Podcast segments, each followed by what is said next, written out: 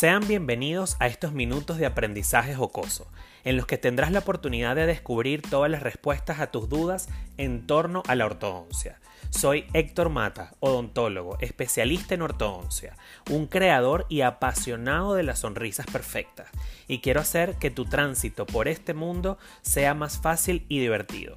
Siéntate y disfruta de este sin miedo a la ortodoncia, que está a punto de comenzar.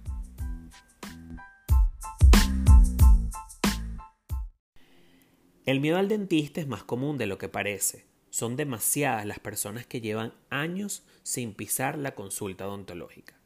Y solo pensarlo les genera ansiedad. Pero, ¿se han puesto a pensar qué es lo que genera ese miedo?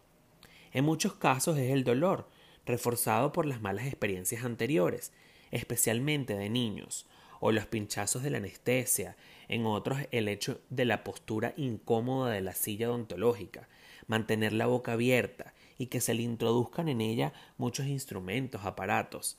También la incertidumbre ante de lo que le van a hacer y, por qué no decirlo, el costo económico que pueda suponer. Los odontólogos somos conscientes del miedo que sienten nuestros pacientes cuando van a consulta y en la universidad se nos forman para enfrentarlo. Pero, ¿qué pueden hacer los pacientes para evitarlo? Los expertos hacen algunas recomendaciones en este sentido y estas recomendaciones la dividen en dos grupos, antes de ir a consulta y estando en la consulta. Hablemos primero antes de ir a consulta. ¿Qué puede hacer ese paciente? Identificar la razón del miedo, infórmate sobre el lugar a donde vas, buscar un dentista o una clínica de confianza, pregúntale a un amigo o a un familiar, Cuanto antes sea la, hora de la cita, menos oportunidades habrá de echarse para atrás. Prepararse mentalmente. Una vez tomada la decisión, hay que evitar cualquier foco de ansiedad o de estrés. Lo mejor es salir, dar un paseo, hablar con amigos. Pedir un amigo que te acompañe para que te haga un poco más amena eh, la sala de espera. La primera visita. La primera consulta al odontólogo suele ser una revisión de la que saldrá un plan de tratamiento, un diagnóstico, un presupuesto por lo que no habrá pinchazos ni actos dolorosos. Es normal que el miedo al dentista perdure después de la primera consulta, especialmente si se tiene en cuenta un plan de tratamiento donde se hará limpiezas, extracciones, caries, eh, ortodoncia, prótesis, que exigirá sucesivas visitas, atendiendo a un orden de prioridades. Más que cómo se hace, si puede doler o no, hay que procurar pensar en el beneficio que se va a obtener del tratamiento. Una buena salud bucodental va a traer menos problemas a mediano y largo plazo, incluso menos visitas al dentista, salvo las señaladas revisiones o limpiezas dentales. Ahora, ¿qué es la odontofobia? Diferenciar entre la ansiedad y la fobia. La odontofobia es el miedo irracional y persistente de ir al dentista. Para ser considerado como una fobia, este miedo se debe prolongar durante al menos seis meses.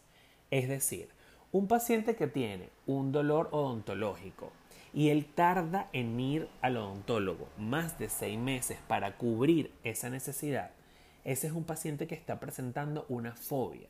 En este caso sería una odontofobia, porque es fobia al odontólogo.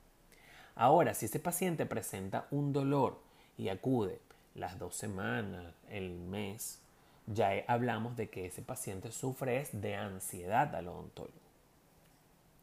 Es normal y adaptativo que de alguna manera nuestro organismo detecte que hay un peligro y que como consecuencia se active la ansiedad para huir o para luchar.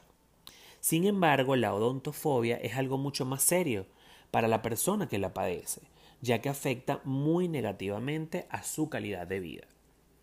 En el caso de la persona con odontofobia, en la medida que le sea posible, evitará a toda costa ir al odontólogo, mientras que la persona con ansiedad se enfrentará a ello sin darle mayor importancia, a pesar de la incomodidad o del dolor que pueda llegar a sentir. ¿Cuáles son los síntomas del miedo extremo al dentista? Estos pacientes experimentan una gran ansiedad, lo que puede conducir a aumentar la sensibilidad al dolor. Tienen miedo a padecer dolor y en algunos casos ese miedo eh, detener un ataque de pánico en el momento de la intervención. Como consecuencia del miedo, los pacientes suelen tensar los músculos, incluso los de la cara. Son esos pacientes que tú ves sentados en el sillón y están con las piernas súper estiradas y apretadas, o los músculos de la cara que ni siquiera lo mueven prensados.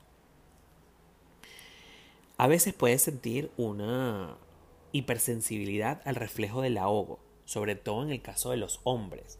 El ahogo se produce al intentar algún, eh, introducir algún objeto en la boca, cuando intentas ah, eh, activar la turbina, eliminar una caries, este tipo de cosas.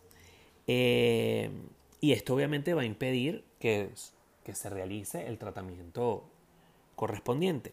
En los casos más graves de odontofobia, con hipersensibilidad al reflejo del ahogo, los estímulos que generan el ahogo se amplían. El pensar en el dentista produce ahogo. Los olores o, utensilios propios del dentista producen ahogo. Lavarse los dientes produce ahogo. Ya estos son casos extremos de odontofobia. Entonces, siempre será importante eh, diferenciar lo que es la ansiedad y la fobia, que desde mi punto de vista lo estamos hablando a nivel odontológico, pero también podemos usarlo en cualquier otra cosa o otro aspecto de la vida. La ansiedad se puede presentar con cualquier otra cosa y la fobia se puede presentar con cualquier otra cosa. Entonces siempre será importante diferenciar lo que es la ansiedad de la fobia.